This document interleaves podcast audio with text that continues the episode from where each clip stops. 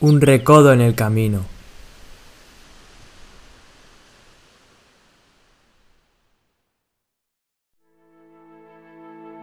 La reflexión de hoy puede tener como protagonista a cualquiera de nosotros, pues seguro que casi todos nosotros hemos vivido situaciones que nos han obligado a cambiar nuestra forma de vida, ya sea voluntaria o involuntariamente. Por ejemplo, nos hemos independizado y salimos de la casa de nuestros padres, cambio que se produce no solo para los hijos que se van, sino para los padres que han visto cómo su casa llena de ruido, de actividad y de vida se vuelve cada vez más silenciosa. Es una situación que la sufren más aquellos padres cuya vida se ha volcado en el cuidado de sus hijos y suponía el sentido de su vida. Y cuando este sentido desaparece, su vida se tambalea. Pero realmente es una situación que puede vivirse en multitud de circunstancias de nuestra vida diaria, que suponen una ruptura con la forma de vivir que llevábamos.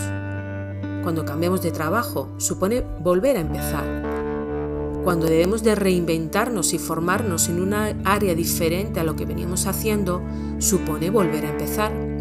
Cuando tenemos que cambiar de casa o de ciudad de residencia, supone volver a empezar. Cuando se pierde un ser querido, supone volver a empezar. Cuando se vive un fracaso matrimonial, supone volver a empezar. Cuando se vive una larga o grave enfermedad, supone, una vez sanado o durante la misma enfermedad, volver a empezar. Todas ellas son situaciones que pueden producir un tsunami en nuestra vida personal.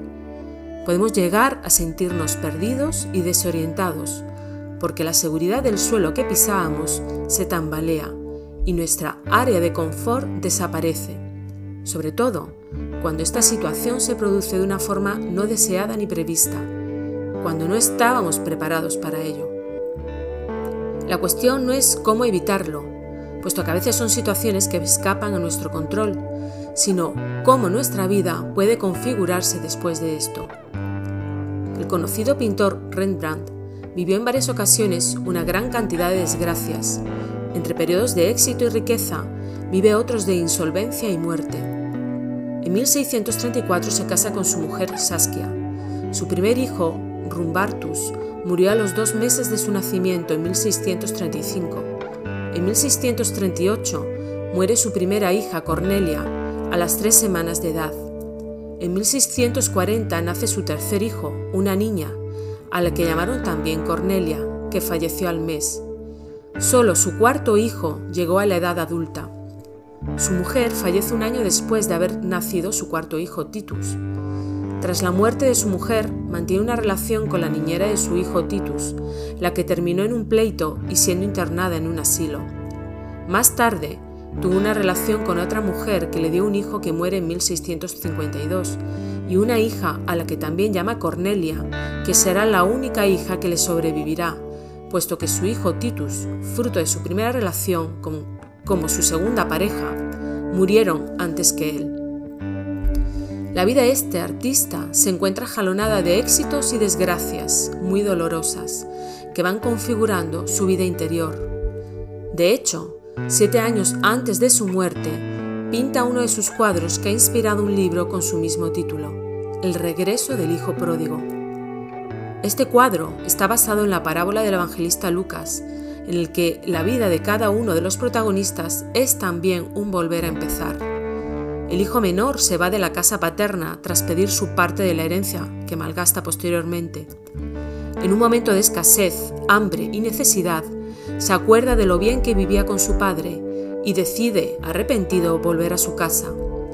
Su padre, que le espera con los brazos abiertos, hace una gran fiesta en honor de su hijo menor, que ha vuelto sano y salvo a su casa.